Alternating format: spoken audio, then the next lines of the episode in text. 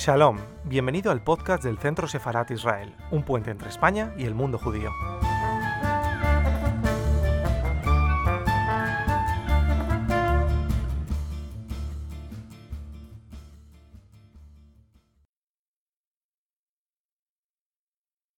When I was growing up, there was my great grandmother, there was my grandmother, and there was my father.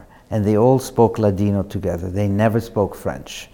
Uh, but they all spoke in French to me because, for some reason, in Egypt, after Constantinople, everybody had acquired sort of the French culture, French language, and they obviously had no interest in passing on Ladino.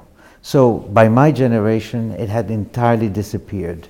Um, there was a, a, time when my grandmother was visited by the police and she was so flustered, she said, Cierre la puerta, cierre la puerta. And of course, I understood exactly what she meant, but I was surprised that she was speaking in Spanish for me for the first time. And I was 14 years old. It was the first, first time. Of course, sometimes she would say Guademi, uh, all kinds of expressions that would suggest that, you know, she, when she spoke from the heart, she always. Um, sort of, sort of used Ladino. So when I do my dedications to all my books, I always say something in Ladino or in Spanish. I don't know uh, what influence or impact my Sephardic roots have had on my work, but they certainly, um, when I was growing up, I was aware that we had Spanish ancestry, and I was also aware that we had lived in Turkey for many generations, for hundreds of years. And I was always aware that there was a, a past that was hanging over us. In other words, something that had never been resolved and that couldn't be resolved. So when I started writing, I began to adopt the attitude of someone who comes from a long lineage of unresolved issues in the past. And that for me is my Sephardic influence. There, I mean, yes, I could describe certain foods that we had at home, and occasionally I have described them. My book, Out of Egypt, is all about a Sephardic family. Uh, and like all Sephardic families, it is not exactly uh, sort of balanced as a family. It's an unhinged family that is torn between ancient atavisms and the desire to become French and or German or Italian or British. So they were always in conflict. Well, I come to Spain um, with, first of all, I love Spain. I have always loved the Spanish language, which I don't speak, at least I don't speak it well by any means. Um, but I love the place, I love the weather, and I can see, I can see, if I, so I don't even have to try, um, I can imagine that I come from here, but it's not my home, just as no place is my home. Um, but when I come here, I am basically a tourist. And that is a weird feeling to have when you're a tourist in your alleged ancestral home. It's, it's, it's, um, for some people, it would be like a big, amazing fever that seizes you and transports you.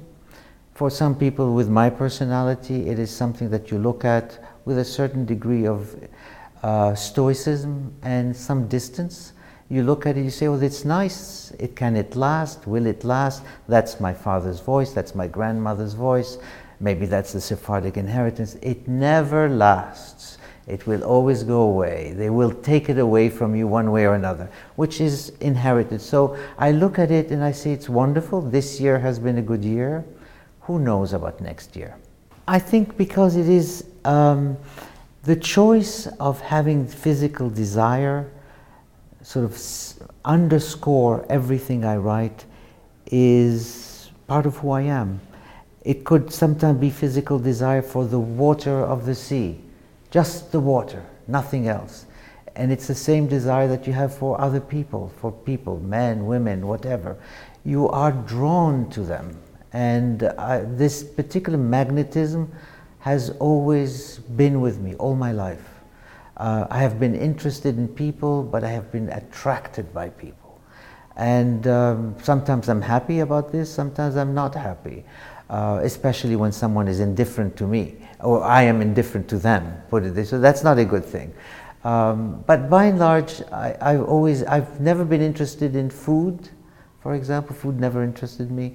Uh, but nature sometimes, particularly the water of the sea and people. I think that uh, the British, the British, the Jewish Bible condemns homosexuality.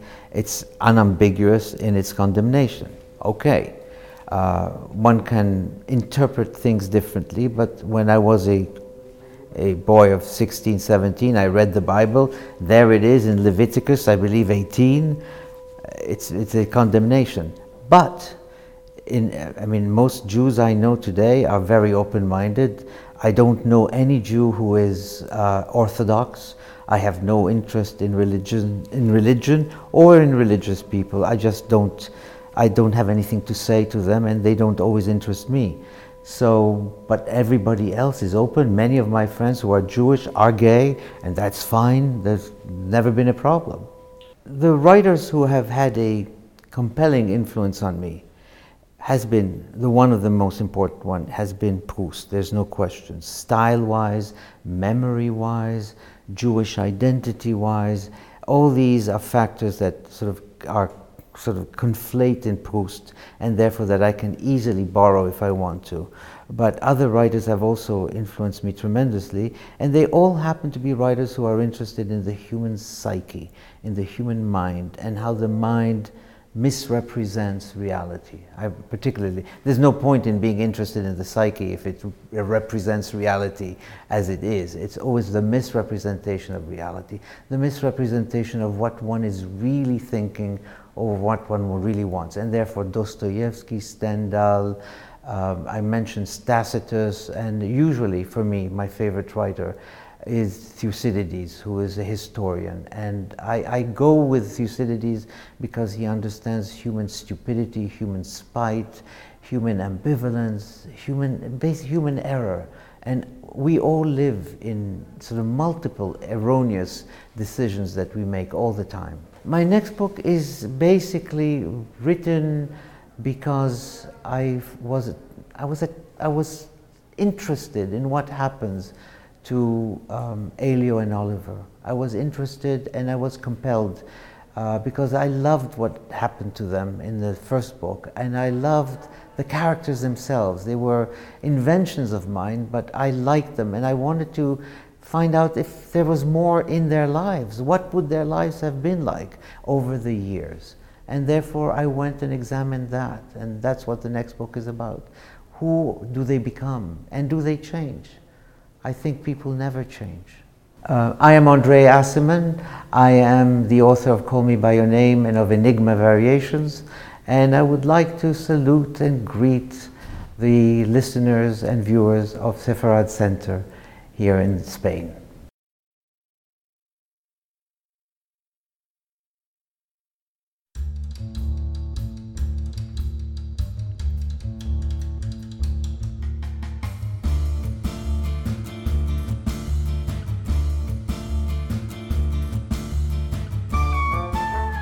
Gracias por escucharnos. Recuerda que también nos puedes seguir a través de Instagram, Facebook y Twitter con el usuario arroba Centro Israel o si lo prefieres en nuestra página web www.sefarat-israel.es.